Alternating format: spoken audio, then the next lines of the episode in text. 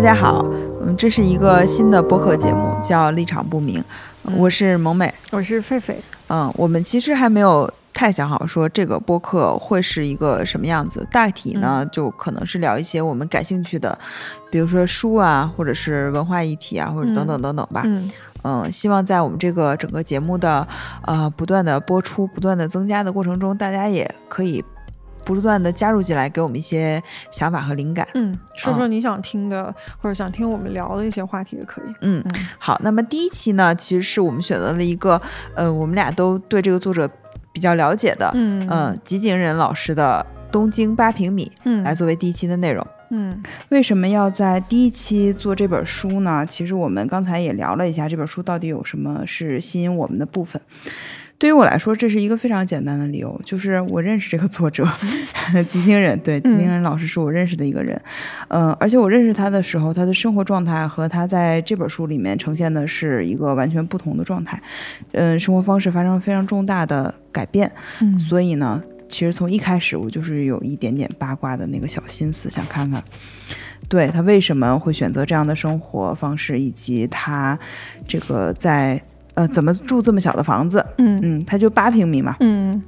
然后结果在看的过程中，其实是发现啊，确实不仅仅是八卦，还是有什么新的收获。嗯那么菲菲，你觉得你当时为什么会想看这本书？嗯，呃，因为因为那个听说这个书其实有一阵儿了，就是我当时有一个朋友在理想国，他是做那个营销的，所以他就给我讲了这个书马上要出的这个事儿。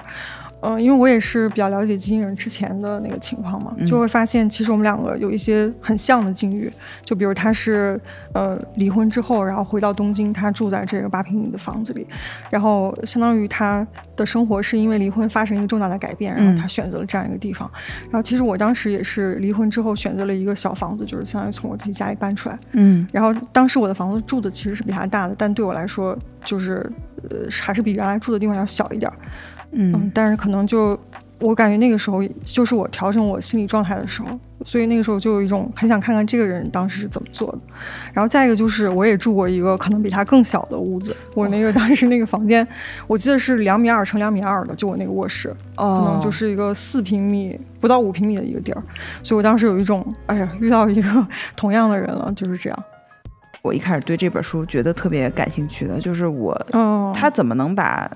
东西归就归置在一个八平米的房间里？嗯而且他也不是一个说呃初入社会，比如说刚到东京的一个女大学生，她没有什么东西，嗯她其实也岁数跟我们相仿，其实在这个年龄阶段已经积累了很多的，是的，呃，而且她还是一个呃作者，她是记者也是作家，嗯那她就会有很多书啊。嗯那那这个东西怎么怎么办？所以这个也是一开始就让我比较感兴趣的。嗯然后在看的时候，我发现，呃，就是日本它是有一个日本国土交通省，它其实是有一个最低居住面积水准的这样的一个方呃类似于方案的东西吧。嗯他们是说为了享受健康而有文化生活的生活，单身者要住在二十五平米以上的房间，两个人的标准是三十平米的。嗯，但我觉得很奇怪，日本人他给自己的标准这么大，但是你在日本住酒店，你根本就住不到这么大的房间，哎，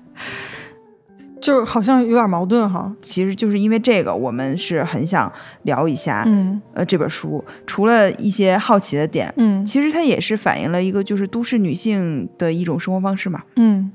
对，而且当时其实还有一个点特别吸引我，就是我我深深感觉到一种很原始的生活感受。嗯就比如说它的八平米，呃因为是相当于它这个屋子是整个儿连着，照理来说是连着厕所啊什么一起的，是个八平米嘛。哦，对，然后它其实特别小，然后还没有那个就是那种比较大的那种下水，所以它是不能洗澡，然后也没有洗衣机，也没有办法接冰箱的这样一个地方。嗯，真的就是你会感觉那个生活实际上有点原始，就是它有很多东西都是得靠到外面去寻找别的地方，就是对，嗯，去搭配着生活的，所以那个也会让我觉得，怎么会有一个现代人会生活在一个这样的空间里？好，那我们今天其实就是来介绍一下这本书。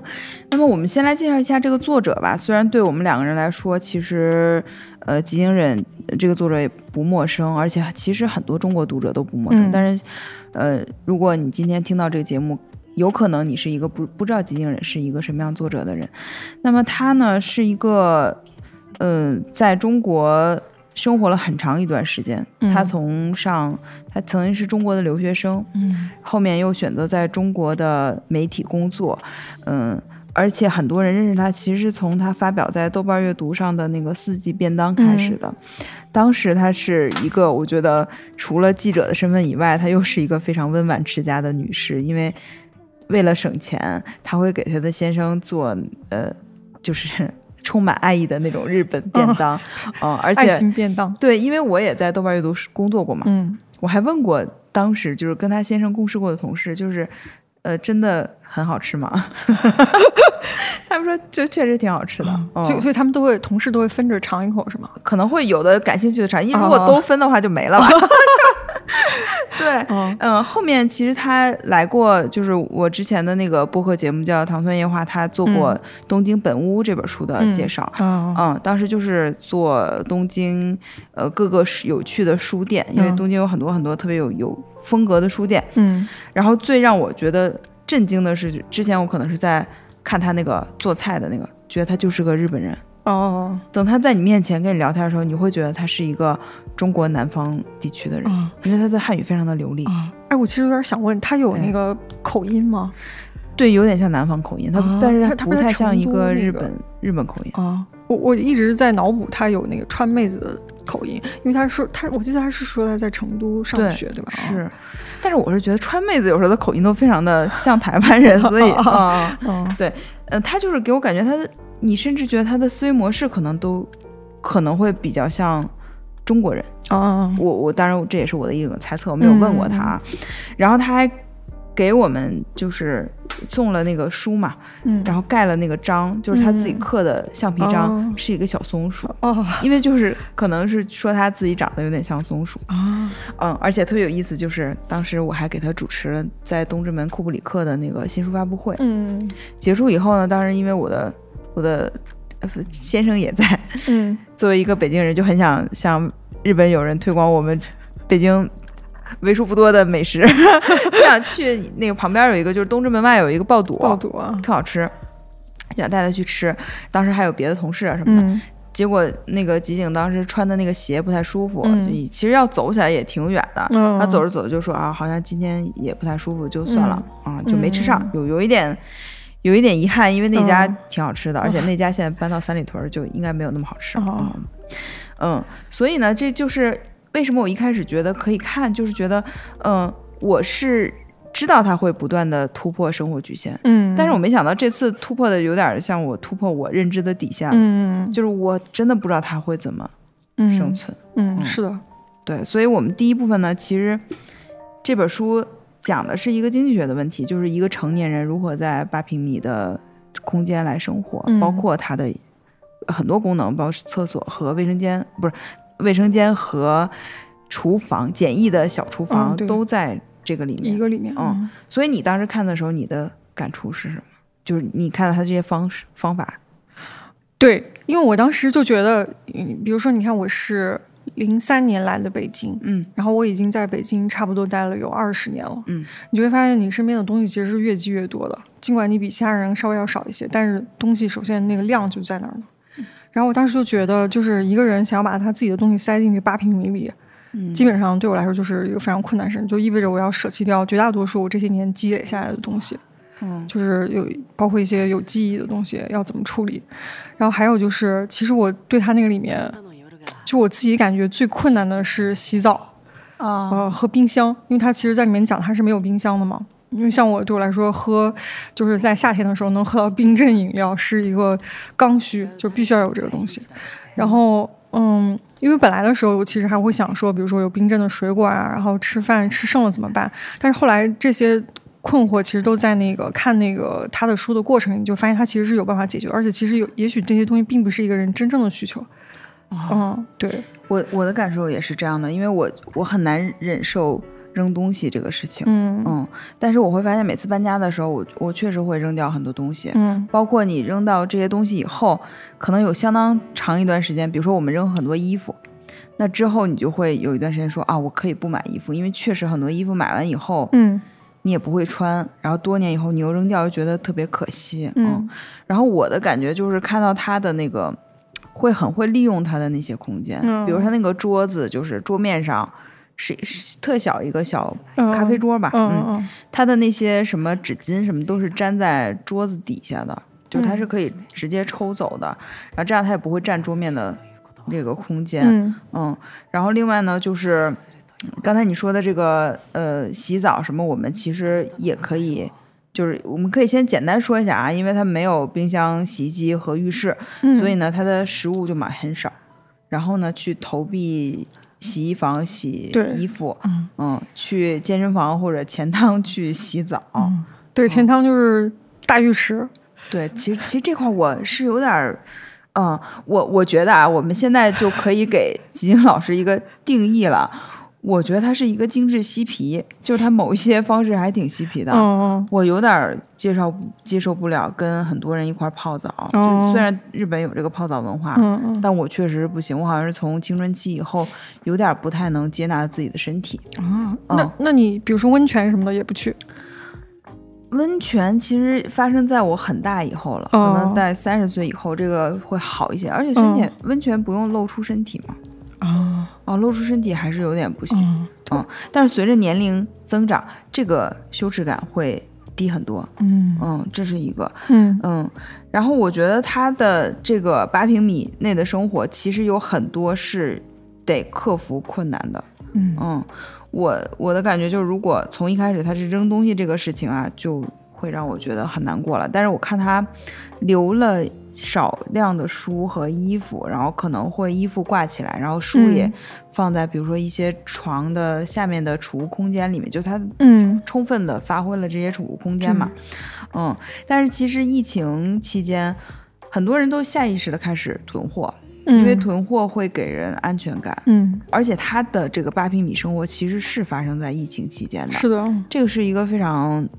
呃，可能仅仅只能发生在就是东京这种特别便利的嗯大都市内的，嗯而且他当时其实他那个相对来说是自由的，就是可以外面的公共生活基本上没有受到太大的冲击，就是、嗯，对对对，所以他才能维持这个状态。对对对，要不然确实是很难，因为我看到他洗那个洗衣服什么的，嗯，他会把时间安排，比如说去那个洗衣服的时间，他就带本书，然后他看好书的时间，正好衣服也洗好了。嗯在这个过程中，可能还会遇到一些奇怪的，呃，日本就是我我想啊，日本一般的家庭可能还是会选择在家里洗衣服吧，嗯，所以能跟他一块儿出来，在这个投币洗衣机洗衣服的，可能境遇都是差不多的。哎，多少都有一些奇怪的故事，比如说里面嗯就会讲到一个逃婚的日本阿姨，嗯嗯，她就会评价她的婚姻啊什么的这样的。然后另外让我觉得很奇怪的事情就是，她居然还在打工，哎，你当时看到这个的时候，你有嗯你有什么感触吗？嗯，就是呃其实第一个感觉的确是一种很漂泊的感觉。嗯就他其实里面也写他他给他自己那个生活叫滚石嘛，哦是吧？对哦，对对对，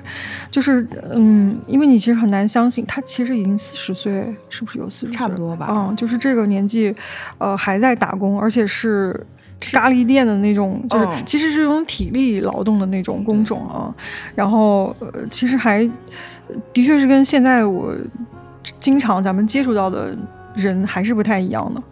嗯，还有点特别，呃，对，嗯我们先说一个好的啊，就因为他这个房租虽然呃就是非常便宜，嗯所以他给自己的一个心理的预期就是我。虽然这个住的很局促，嗯，但是我也花很少很少的钱，然然后我以可以把钱花在那个就是精神生活上，比如说我可以随随时说走就走的旅行，可以多嗯来几次。嗯那他在这个咖喱店打工的时候，他有一个同事就是摄影师嘛，嗯，他有那个海参崴的照片，嗯啊，他特别喜欢，于是他就去去了当地，嗯嗯这在我们现在看来其实是不太能成型的，就没有那么容易吧。嗯嗯，就更像你刚才说的，其实到了我到了中年这个岁数，嗯会希望自己变得越来越稳定，嗯希望自己越来越有社会地位。那你能接受的工作，也可能比较倾向于是体面的工嗯作。嗯，所以当我看到他在打工的时候，我是觉得，呃，他是把自己放得很开的。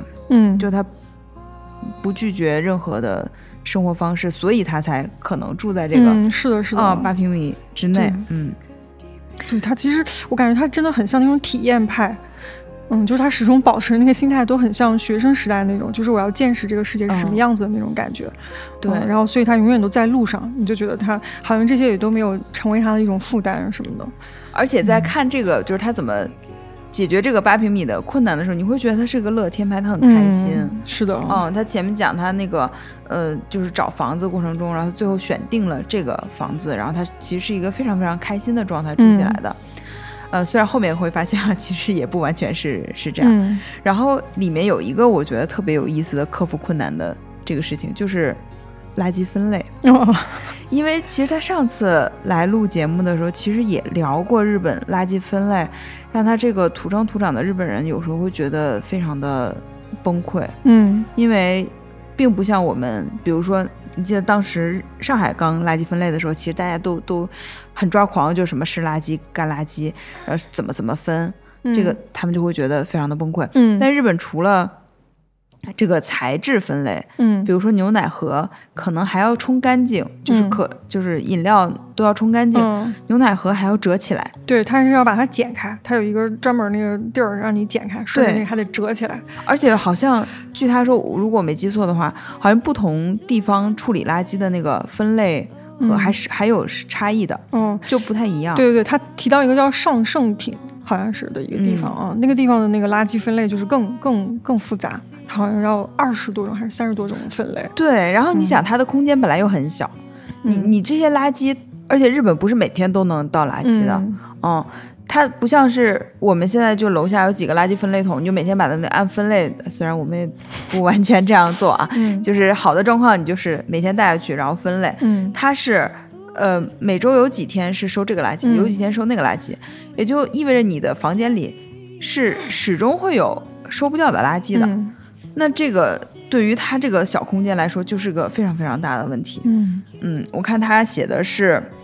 周一、周四收厨余，就是可燃垃圾；嗯周二是不收的， 然后周三是塑料，周五是其他可回收嗯垃圾。嗯然后这些垃圾呢，都要在早上八点之前放置在规定的垃圾回收嗯站，而且你不能前一天晚上放好，对因为这样的话会。呃，就是好像是会用有一些猫啊动什么物的过扒来垃圾扒垃嗯圾，对对，环境不好。然后他就里面有一个特别搞笑，就是他说他有一两次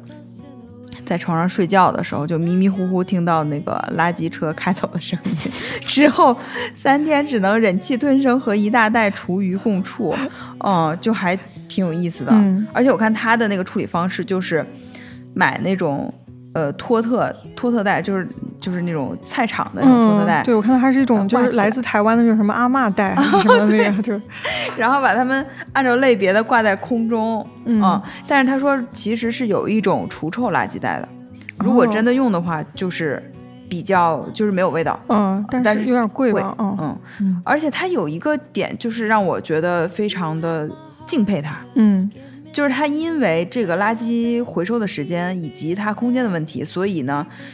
他如果想跟他的垃圾共处，他必须要合理的安排饮食和垃圾回收的时间。嗯比如说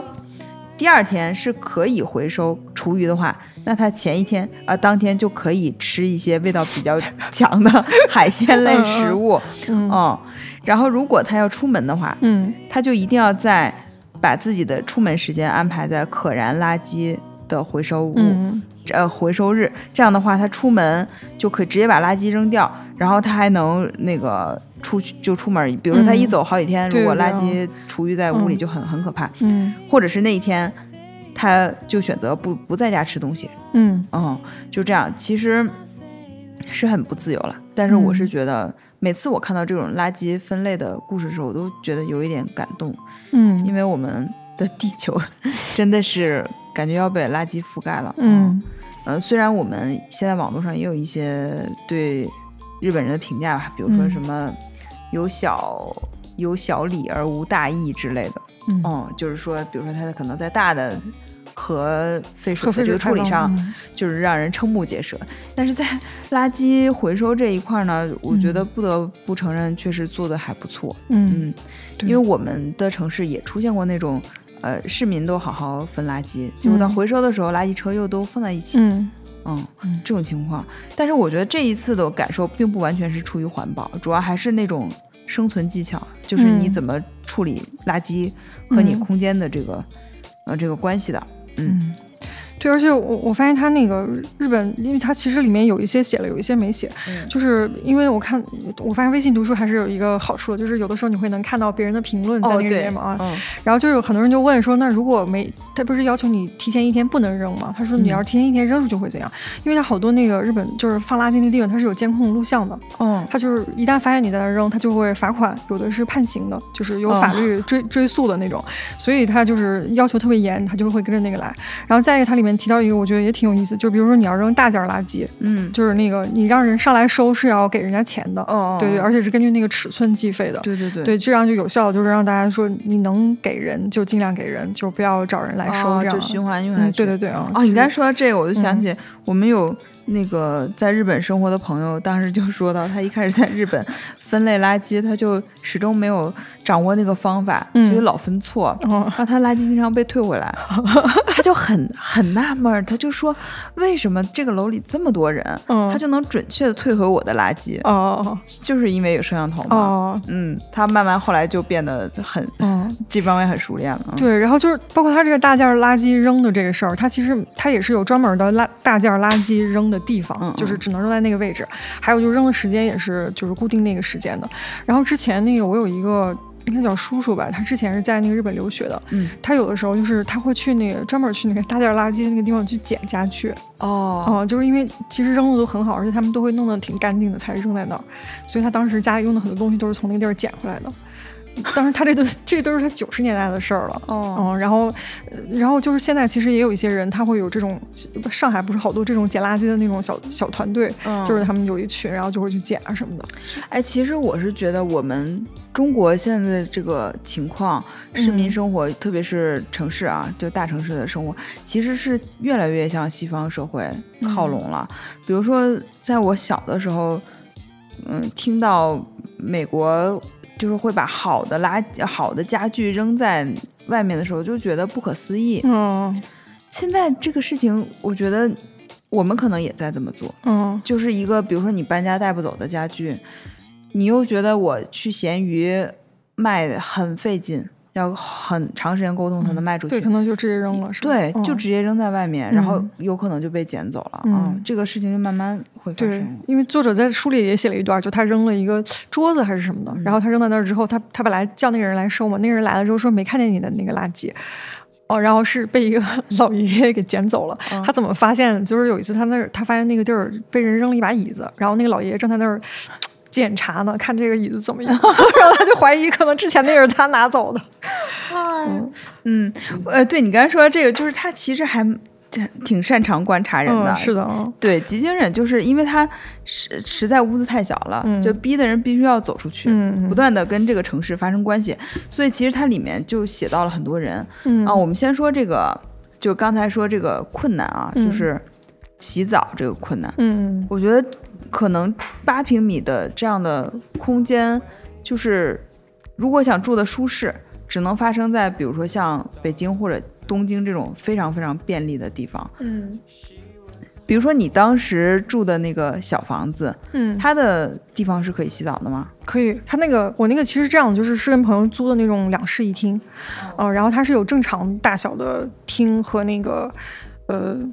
什么那个洗手间啊，然后厨房什么的，只是那个我那间屋子格外小，它其实本来就是个偏厅，我估计原来就是做那种书房用的，然后但是我当时因为那个房子稍微更便宜一点，然后我就选的那一间，哦，嗯，就对我来说是 OK 的。然后，但是其实我觉得那个，呃，我我之所以没有觉得那么局促，是因为外面的客厅你是随便用的，哦，然后厨房和厕所，其实它给你的感受就是，嗯，就是最困难的那个状态的时候，你你在这两个地方解决，就是吃和拉， 所以你就觉得住在那里面，其实只是晚上会睡在里面嘛，哦那个空间其实没有那么大也 OK。对我我记得我去过一个北京呃朋友的家里，他那个房子就是老房子，嗯他那个浴室其实都给我一些很大的冲击，就是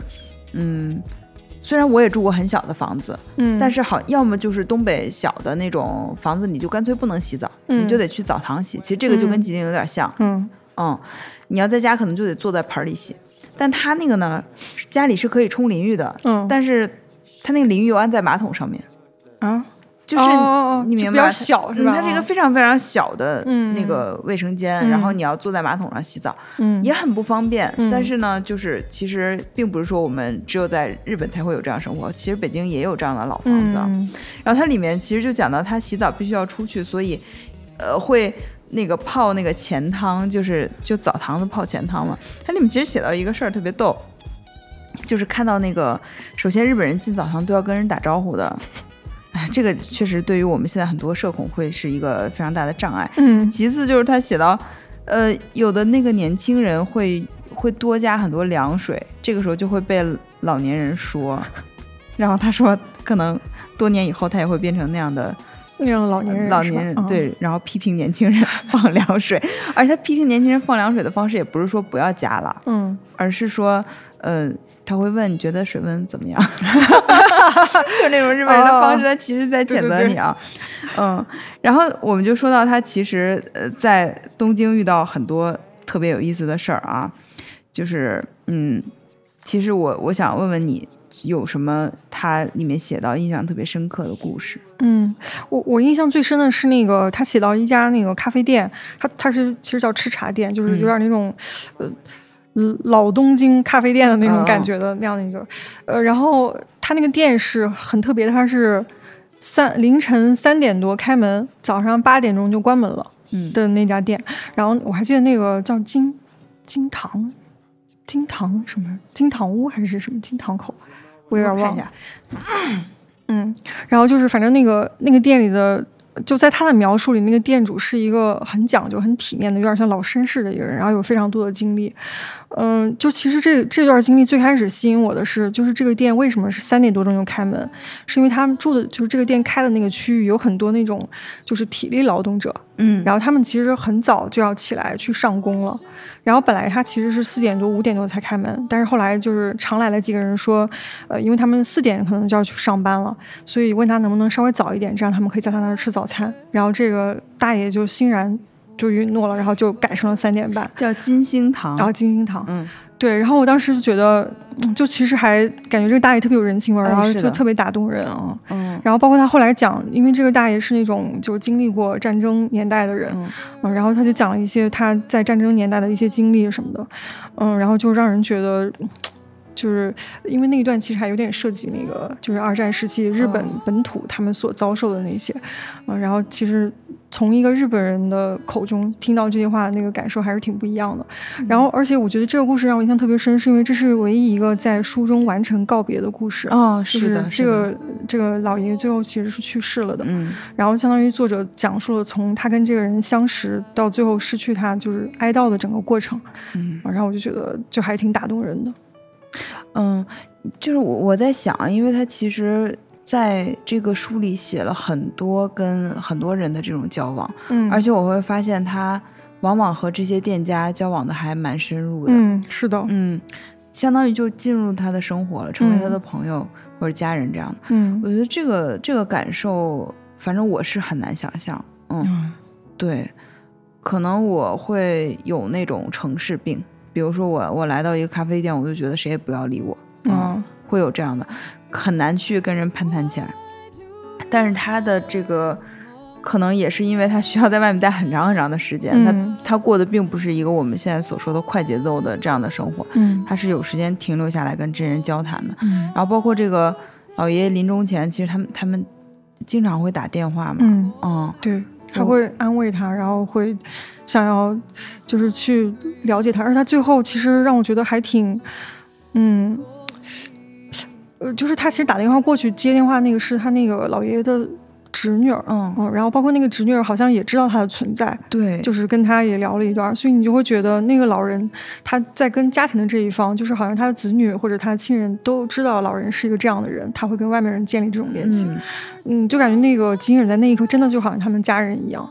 对，嗯，嗯就还挺不一样的，然后我我的有我有一个特别喜欢的故事，就是他其实因为日本人好像特别喜欢吃那个荞麦面 嘛，所以他就会经常吃那个荞麦面，尤其在冬天，吃一口热的就很舒服，然后他选择的就是一家很方便的，就开在地铁口的这样一家嗯店。其实他说一开始的口味也就一般，但是嗯随着这个时间，好像这个老板娘就改良了这个做法，就就变得越来越好吃了，所以他经常去吃，但主要就是一个方便。然后写这个女老板呢，其实是一个中国人，嗯就他一开始就是听他口音就不像日本人，后来发现他是一个中国人。然后他里面写到，就是说，呃，这个这个女老板见到人就灿烂的一笑，就像给人一个拥抱一样，这和百货公司柜台女士彬彬有礼却不带感情的微笑完全是两回事儿。然后下面一句话，看到她的笑容，我就把柜台上还没擦干净的汤汁痕迹， 以及还没收拾好的餐巾纸。纸团儿都抛在脑 后，就这一段就让我觉得特别有意思，就是因为我们去日本的很多餐馆，他们还是挺注意这些所谓的门面的嗯卫生的这对种，对对嗯，但是可能是因为吉井在成都待过很多 年，他对苍蝇馆子的这个容忍度也很高啊。然后他其实讲到一个故事，就是说他和老板娘，呃就是应该是女老板吧，嗯都在彼此面前哭过。嗯，然后这个老板的这个哭呢，是有一天特别闷热，老板就在他的荞麦面，在吉井的荞麦面里面加了很多天妇罗，嗯吃完以后问他味道怎么样，你进说还不错啊。然后他，然后这个女老板就非常委屈，她说下午有一个客人一直说天妇罗有点酸，然后嗯她就给他做了新的，还说有点酸，她就非常非常难过。这个时候呢。 她说：“听到吉井说这个没有酸，她才放下心来。嗯然后金靖突然意识到，因为天特别热，而且这家店很小，没有空调，确实好像有点酸。刚才吃的那个天妇罗里面，结果这时候这个老板就在那个他面前哭了起来。然后因为他又知道这个老板之前很不容易才有的这家店嘛，嗯突然吉井就挺起胸膛，向他保证说不酸，一点儿都不酸，然后还说女人一个人照顾店，那人怎么来欺负你呢？太不应该了！下次若有这样的客人，你就把我叫过来，嗯反正我没事儿干，经常在这附近溜达，人家说什么我不管，肯定给你撑腰。哎呦，这这段我就觉得他特别像一个中国人，嗯嗯，特别是他在本来已经知道那天妇罗是是酸的前提下，然后突然还跟他打包票说不酸，就是那种人情已经战胜了他的理智。对，而且就是在那一刻，他真的是一个特别好的朋友，就是嗯那种感觉啊。对，就是有的时候我们网络上经常说，这个女性在抱怨的时候，为什么那么讨厌有的这个男性伴侣给的意见，就是因为。其实他需要并不是你给他意见，他难道不知嗯道吗？他肯定知道自己的店里这么小，没有空调，嗯嗯肯定很呃食物很容易坏。但是呢，他需要的就是一个安慰，嗯他需要是一个是的共情，嗯然后吉井那次哭的那个事情是工作不顺利，然后在其他餐厅也没有受到很好的服务，然后在地铁上的时候还被一个下班族的伞柄给勾住了衣服，导致他摔摔倒倒了，嗯摔倒，然后那个人呢就没有什么表示，嗯，他走到这个，嗯、就是这个，呃，叫是呃嗯应该在小车店厢的里时吧候，哦嗯，就是走到这个女老板面前嗯的时候，然后他就开始讲这个事儿。其实我觉得就是所谓的那个成年人的崩溃就在一瞬间嘛，他他就嗯哭了、嗯，啊。这个时候其实是这个这个女老板说，她说吓死我了，我还以为你被强奸了。 对对。然后，但是旁边那个有一个男的食客，他就跟他说，其就安慰他，讲了一个故事，说有一次他在他面前，呃，就是有一次他也看到地铁里有咸猪手，嗯但他没有反应过来，嗯然后那一瞬间他就事后想起来就觉得自己特别的懦弱，嗯以至于第二次再遇到类似的情况的时候，他就勇敢的出手，把那个人扭送至警局，然后他就觉得好像自己在还了上次的那个债一样。嗯然后这个时候他就安慰吉井说，其实也许旁边的人不是说他都很冷漠，不想来帮助你，然后嗯，可能就是没反应过来，嗯然后所以也不用不用这么难过吧。所以我是觉得 这些故事，就我刚才说这个故事和你刚才讲那个吃茶店嗯老板的故事，其实都是一个我们现在冷漠的都市里面需要的这种嗯人温情馨味小儿的故事故事。嗯，然后他其实讲到那个。他在就是吉井，现在已经在这个八平米已经住了五年的时间了。嗯然后他算了一下，前前后后住过三十多个房子。嗯，你有住过多少个房？我我算一下，我大概住过十七个房子，哦，真没想到，因为对我也竟然住过十五个对房子。 你你那个我也没有想到，因为我感觉你没怎么租过房子，对我没有，哦我就没有租过房 子，但是，嗯、但是可能、呃我也不知道吧，嗯嗯，但是他这个房子和我不一样啊，就是比如说我是可能结婚以后，因为搬家搬了几次，哦嗯，然后之前可能在在北京是住在我朋友那边儿或者是我亲戚的房子，哦，嗯就总的来说，它是在一个城市不同不停的搬，没有什么太大的变化。但它这个三十多个房子是有那个，比如说，嗯九九年看到南头大地震，他就去台湾当义嗯工，然后在台湾五年以后呢，又申请去法国工作，住在嗯美丽城，和温州人合租在上下铺的房间里，来北京住过毛坯房，啊，就他这一段让我感觉到他特别酷，嗯，是的，嗯，对因为这样我们的经这样的经历好像我们很很难有，嗯，而且感觉他特是个特别有魄力的人，就是想去哪儿，就是好像能放下所有东西就过去了。嗯，嗯，真的是，包括对他这次回到东京住到这个嗯房间也是这样的，嗯、他其实我觉得。就是其实有机会也是挺想当面问问他的哈，就是感觉他虽然得到了很多，但是也不得不放弃了很多事情，包括他的物品啊什么的，嗯。但是他里面讲到他重新又找回了一个儿时的记忆，就是他重拾了一个儿时的爱好是三味线。哦，哦，这个乐器你之前听说过吗？听过，因为我不是喜欢看日本的动画片儿嘛，它里面经常会有那个出现三味线的女杀手，啊， 就是弹三味线的女杀手。哇，那我嗯这还没想到，因为我当时看到这个的时候，我才知道它其实是就是中国的三弦儿传过去的嘛，嗯然后做了一些改良，嗯嗯，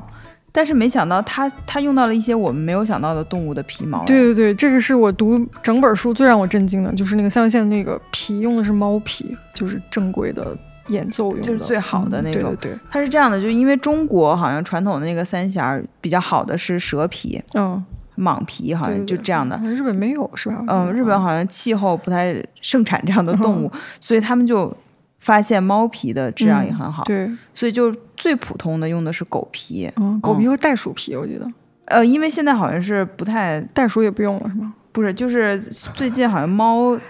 不太不太哦，它价格也上去了，而且有环保人士好像出现了，，对抗议，嗯对，对嗯，所以可能袋鼠皮是可以用吧，因为嗯澳洲还比较多吧，应该是这样的，嗯，然后他就开始回到他这个房间里面，呃他开始听小时候听的那些落语，然后嗯开始重新练起他的这个三味线，嗯然后这个，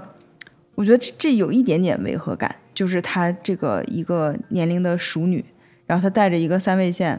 不但不断 呃不但在她这个小小的房间弹，她还有时候带出去到公园去练，嗯有的时候还会遇到一些路人听一听，觉得嗯还不错，嗯嗯然后它里面其实讲到她，其实这个地方就跟她开篇的那个基调有一点不一样。嗯因为他开篇就觉得他好像很兴致满满的开启了他的新生活，然后虽然嗯很困难，但他都能克服，嗯还能到处玩儿，哎，很开心。但是其实他后面就写到三味线的时候，又写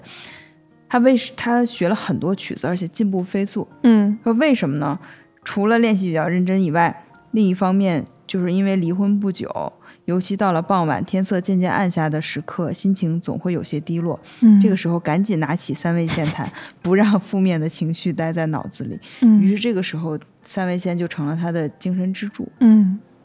我嗯我读这段的时候我特别有感触，就是因为我当时离婚之后也是，就整个人状态很差嘛。然后我当时，嗯，租的那个房子其实也不大，嗯，就是空间还蛮小，但是但肯定比它大多了，大概有三十平这样。然后我当时也是特意选择一个就是风景很开阔，有落地窗，然后外面风景巨好的，就是在很高层的，就外面很开阔的一个地方。然后我那个时候也是学了一一门乐器，哦，就是那个，就是那个手拇指指琴啊拇对指琴我当时选了很多，我觉得这个可能是相对来说比较容易上手的，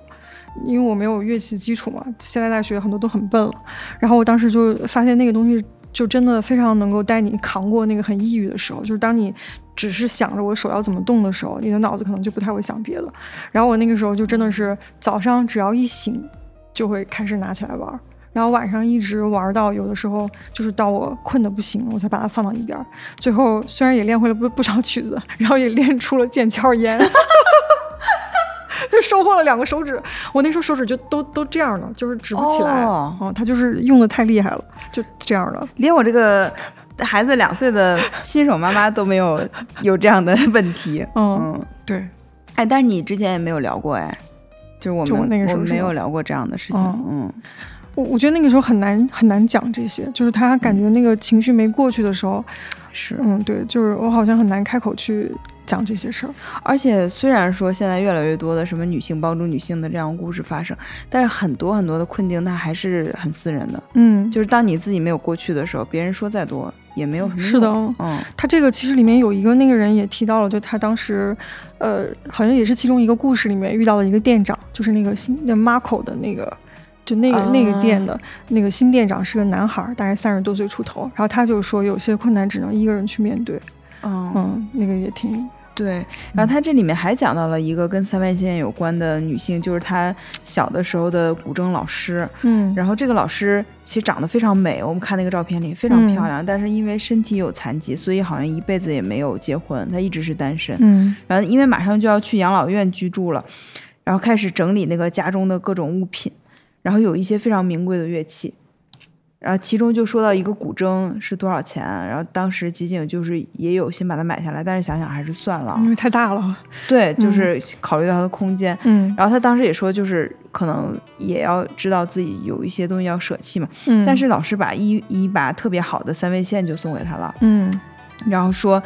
这很高兴，很高兴，他又开始学习这个，就觉得太好了。然后说这个三味线送给他，好好弹，用用你的生命弹奏它。这个呃，就这是非常非常好的三味线。然后他们就这一段让我就觉得非常的感动，就是他写的是在黄昏的温暖。呃，黄昏的温柔光线射进来的榻榻米上，并排跪坐着，一起演奏了一曲《都鸟》。嗯嗯，就这个瞬间就让我觉得，好像我不是在看一个非虚构，我是在看一个虚构的作品。嗯就是那个日本不是一直有一种物哀的文化传统吗？嗯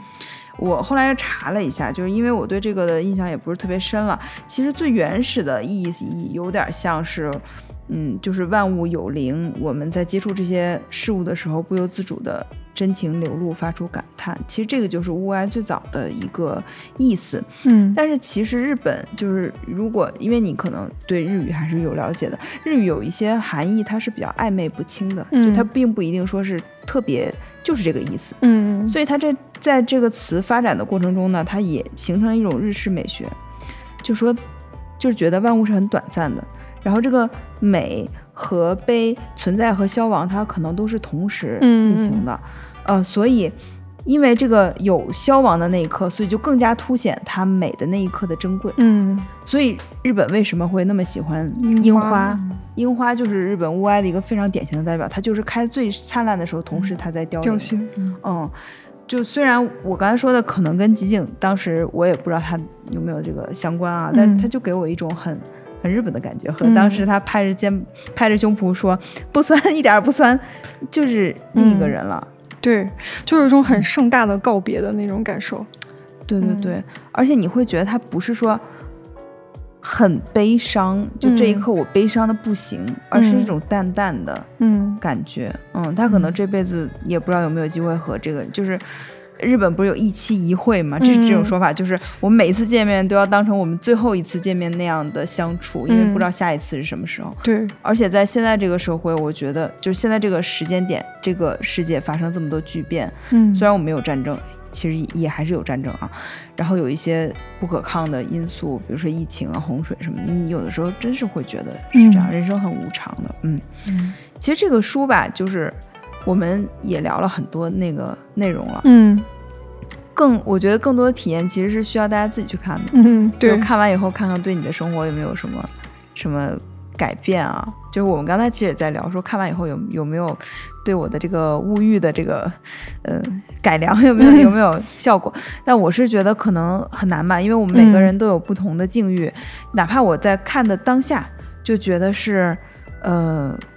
就是可以，我很多东西都不买，我也要学这样极简的生活。但可能过一个月我又开始大买特买，嗯嗯、但是我就是觉得我们需要这样的时刻，就是嗯来想一下，对嗯，我感觉好像很难，就是一本书就真的改变你对很多年的那种生活习惯，或者说你的一个嗯，怎么说算是信念吧。但是我觉得它，因为呃，它里面很多东西跟我曾经经历过的还是有一点像的嘛，所以我看的时候会有一种有一个人替我整理了我没能整理过的心情的那种感觉。哦，是这样的吗？对对对，嗯，哦，因为我看到他的后记里面哈，就写到他从，而且他还是从北京朝阳区， 对，就是结束了他的婚姻。嗯然后他写到了一个词，就是在朝阳区的生活突然宣告结束时，我像一根被连根拔起的野草搬回日本。嗯就这句话给我的触动非常大。嗯按照中国人的说法，就是你的根肯定是在你的家乡，嗯但是他这根野草的根是在北京，嗯，在朝阳 区，然后他现在被回到回到日本，就感觉他他的一切，他就是漂泊无依的那种感觉，回到嗯了他原来的地方。嗯。嗯，是的，而且他，我觉得他那一段写的特别好，就他回来看他的猫，嗯，就是，然后那是他最后一次见到他的猫，也好像应该也是最后一次见到他啊在曾北京经的生活猫过的那个家啊。对对对，然后那一段写的特别动人，我觉得就是很女性很细腻的那种视角，就是那对种的告别的感觉啊。是是是，你会觉得，嗯，就是如果下次我们有机会相见的时候，我还蛮想就是当面跟他聊一聊。嗯嗯，就是可能也不是聊聊这么悲伤的话题啊，嗯就是聊很多别的，因为其实他真人出现在你面前的时候，你会觉得他特别开心，嗯、哦包括他自己选他最后一张照片儿，你记得吗？他选了一个、哦对，他非表常情慌乱的， 然后就是被抓拍的一瞬间拿嗯东西、提着包特别乱的一个嗯照片儿，我觉得吉井他始终是会觉得他自己是一个，就是而且那是他最喜欢的照片儿哈，嗯，是的啊，他就觉得虽然表情古怪，但是是他自己最喜就欢是的。很喜欢有趣的嗯状对态，所以我觉得有趣的人嘛，嗯他的生活肯定不会说啊只在当下，就是只嗯在这一个状态一直持续的，嗯也许下一本书它又就会有一新的个了 特别特别突破我们想象的、哦嗯那我们就期待一下吧。嗯嗯，好，那今天我们就录到这里，嗯，拜呃拜。如果、哦没说完呢， 就是如果你对这个新的节目有什么看法，嗯你都可以呃在我们的节目下面进行评论，然后包括你有什么想看的书，想让我们聊的，你也可以记在下面。呃，当然更希望就是有一些呃有建设性的意见，因为我们嗯确实这是一个呃全新的节目，我们嗯也还没有完全规划好我们是要做成什么样子。嗯对有对一个大概的想法，嗯，嗯所以也希望你们积极参与到这个节目的嗯建设中来。对，嗯，好，感谢各位的聆听，拜拜。好，这回拜拜了。 I won't make a list and send it to the North Pole. 好，这是已经跟我们录这第一期节目已经过去了有三有三周吗？可能有三周了、啊，有三。周，节目虽然还至没少放，两周吧。对，反正时间已经过去很久了。嗯，其实是因为那天录完节目以后，我发现 狒狒这个人偷偷回去写了一篇公号文章啊，就是讲嗯他当年在北京租他那个很小很小房间的一嗯些故事。我读完以后说，为什么当时做节目的时候不说呢？他说，因为第一次录播客就没想起来。哦，对哎是我吧呆 住了，就是小 小白鼠 呆住了。对，嗯其实你现在听到的狒狒已经是有了几期这个录制经验的。嗯，嗯，你可以再讲讲三期，嗯，嗯对，讲讲你这个当时的一些故事。我觉得你很有意思啊。首先，你给你的这个也画了一个平面图，嗯，对我啊这立个体图是北京五平米，哎，嗯你还是个上下铺，对不对？对，它是这样的，我大概讲一下我这是怎么回事。可能前面那个之前录的时候我也说了，这是我在那个北京就是研究生毕业之后租的第一个房子。嗯，嗯然后当时这个房子是跟我研究生的室友租的，它其实是个还，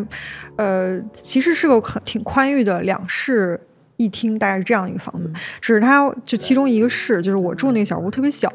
嗯，它大概就是五平米的这样一个状态，嗯，但是它其实其他的那个生活空间还可以，就是其比如厕所啊、洗手间啊，呃，包括那个小小客厅，它都是一个正常的家的样子，所以我当时感觉没有那么局促，嗯，但是对我来说，要把我的东西都放在这五平米里，其实还是得需要一些安排的。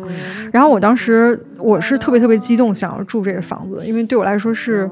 可能是成年以后让我感觉第一个有家的感觉的地方，就是我第一次靠自己的钱租下来的房子。嗯啊，对对对。然后那个时候我也工作了嘛，就是有点儿那种，我终于是一个呃。城市人了，自己养自己了啊。对，然后我就之前有一本书叫《下乡养儿》嘛，我就有一种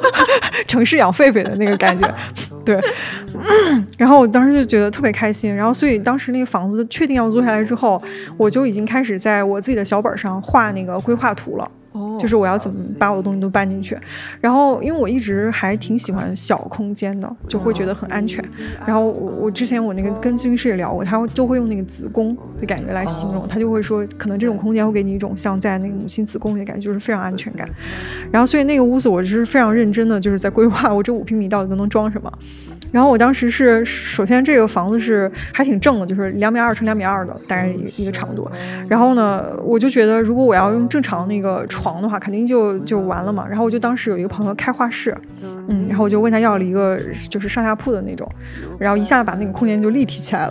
对对对。然后所以我就是当时住在那个一层铺上，然后二层就是放行李。哦，嗯，对。然后，因为我当时最害怕的就是地上潮什么的，因为我觉得就我其实是很爱睡地上的，就是、哦就是空的睡地上，就是特别喜欢。然后我当时就先把我那个露营用的那个防潮垫儿，就整个铺一层，它其实就很软，然后你就可以像踩一个地毯似的，然后再把我那个床搁在上面，呃，然后这样我相当于床下那个空间也整个都是放行李的，所以我那个屋子里其实没有那个储物空间就是就是没有挂衣服的那种空间的，嗯我都是把衣服折成那个小小东西，然后放在那个宜家那种那个收纳收纳袋，就是那个就是矮的那种。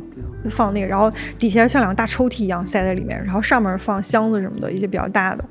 嗯，就就收纳的可好了，你知道吗？ 啊，你知道我就说这个，我就想笑，哦为什么？你真的是很会收纳，然后我是完全不会收纳。我记得当时我要把我那个房子租出去，就是去去年初年年初的时候，我自己每个那个呃周末都去收拾，还请假去收拾，每次都是兴致勃勃的去收拾，然后收拾到下午就开始崩溃，然后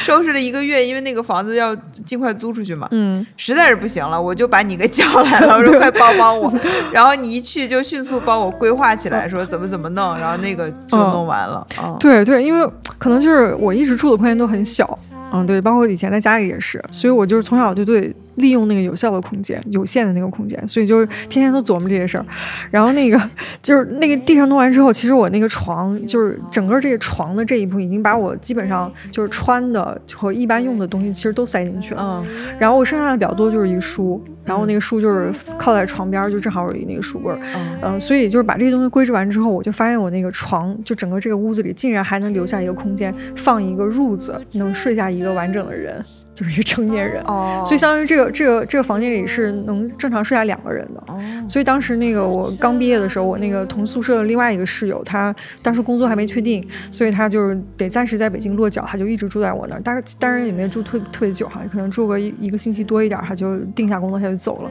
但那那段时间他住在我那儿的时候，我是很开心的，我就有一种你看我在北京有家了，而且我还能招待人，哦，对，我就觉得哇塞，我太酷了。然后，而且完全是靠我自己的钱，就是那种感觉是很开心的。嗯，然后，但是，但是我那个朋友他其实就是还有点心疼我，他说感觉好心酸啊。哦啊、特对别小对，然后尤其是因为其实我们当时学校还可以嘛，他嗯就觉得哎呦，这个这个学校哎呀，大方的说出你的学校，啊 我们就是清华毕业的啦，不用还还我们学校还不错那样子。 对，然后他就觉得就是好不容易读了这个学校，然后毕业之后住这样的地方，其实对 对他来说心里有点那个。然后，但我当时是贼贼贼 happy，然后晚上我都睡不着觉，你知道吧？我就观察着满屋我布置的那个房间，很有成就感，对，特别有成就感。然后我很开心，然后尤其是我那个书，就是呃，因为最开始去的时候，我的书还挺多的，就是有一些书其实还没处理什么的，我都会把它挨着墙就一摞摞摞在那儿嘛。然后我就有一种就是。这个世界上什么都可以不要，就知识一定要跟着我那个那种， 哇塞，好中二。啊就是就是贼文青那种感觉。然后把我原来喜欢的海报都贴在了墙上，嗯，对，就是就是特别开心的在布置我自己那个小家。哎呀，好可惜，我都没有哦去过，哎，你没去过我吗？没去啊过。哦天哪，太可惜了。 对，然后你你我不是你不看见我画了一个那个嗯图吗？就是我从那个之后，我每租一个房子，我都会提前估估计这个房子里我要怎么布置，我都会画一个类似这样的图。天呐，我们家装啊 修为什么没有请你来设计啊？哎呀，扼腕叹息。对，然后我就是都会那个，就是在那儿想啊什么的，然后就会规划，而且甚至会提前去测量，然后把那哦个数值什么都量下来，然后挨个儿都画成那种感觉很正式的图，然后开始添置东西什么的啊。哎，因为我们其因为刚才我们其实录了后面一期节目啊，就嗯我是觉得就是你可以将来。就比比如说不工作以后，嗯你可以开展你的副业，你就做那个空间规划师，很哦适，合就是你室内设计那种是吧？哎呀，还不是，真不错。 我没有，我已经看到了你光明的未来。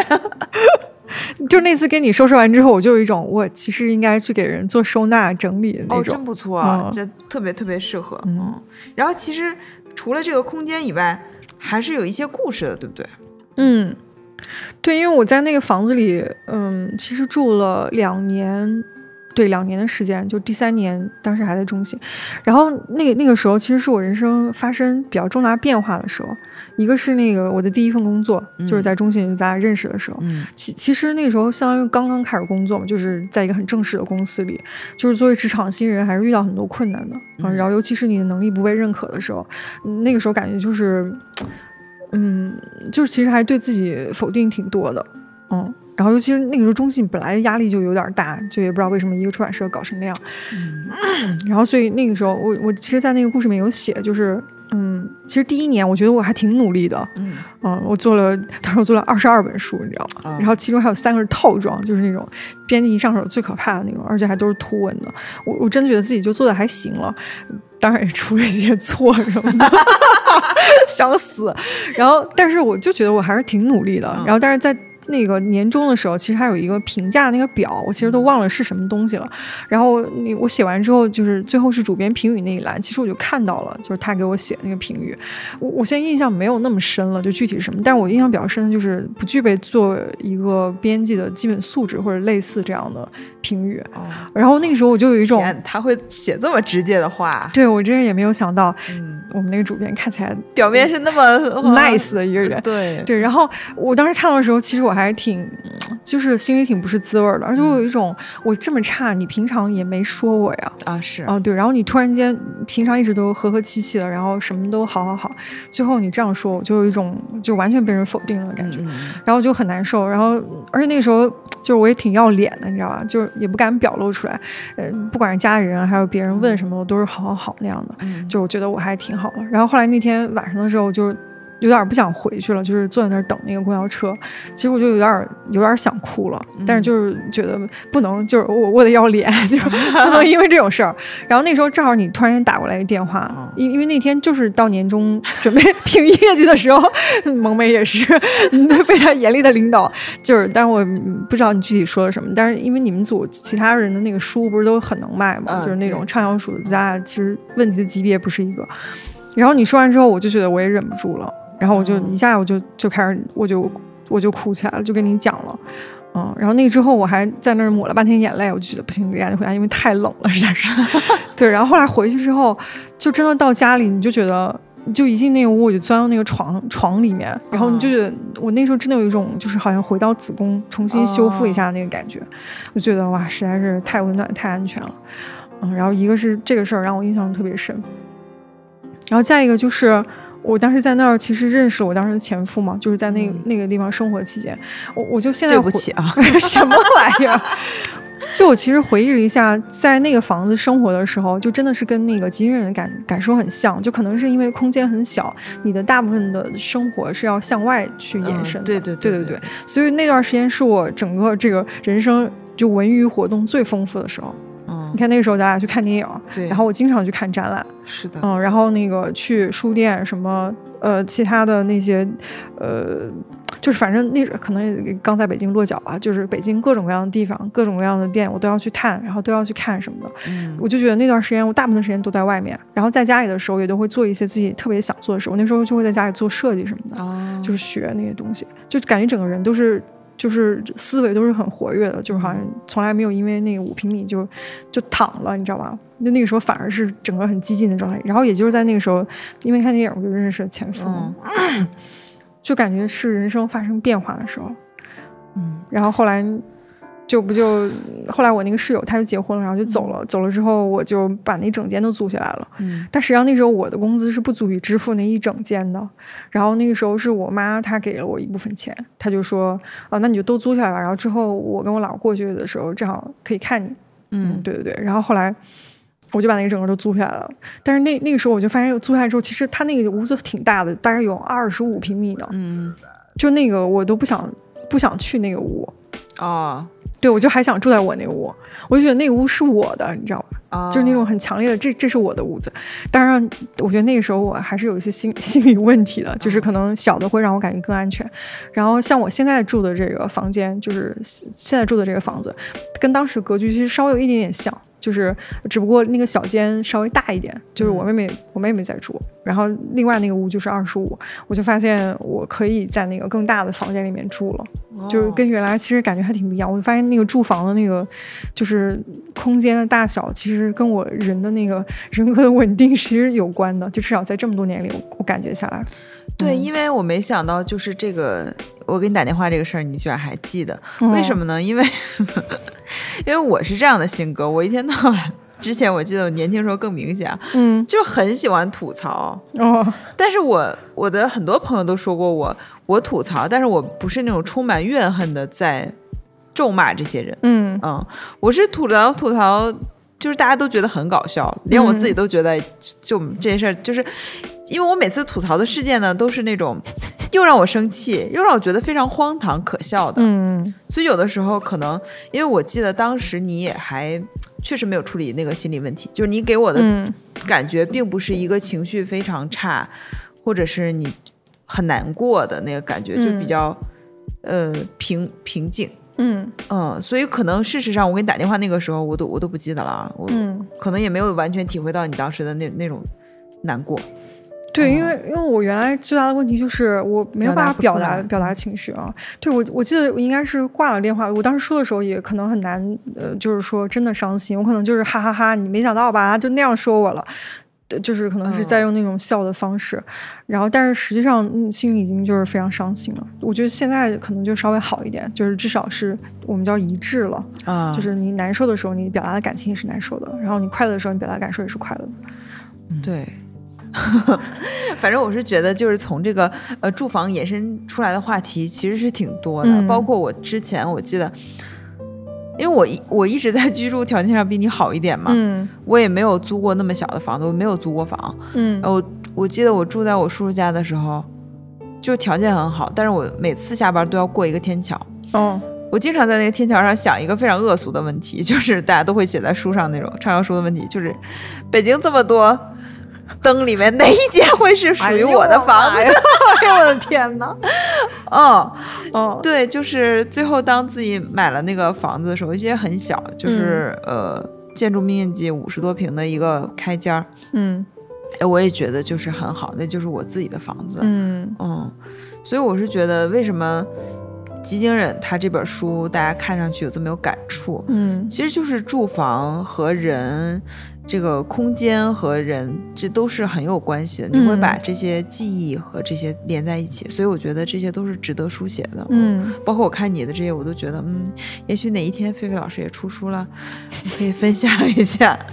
北北京五平米。好呀，好呀，那先就到这里吧，嗯，拜好拜，拜。拜。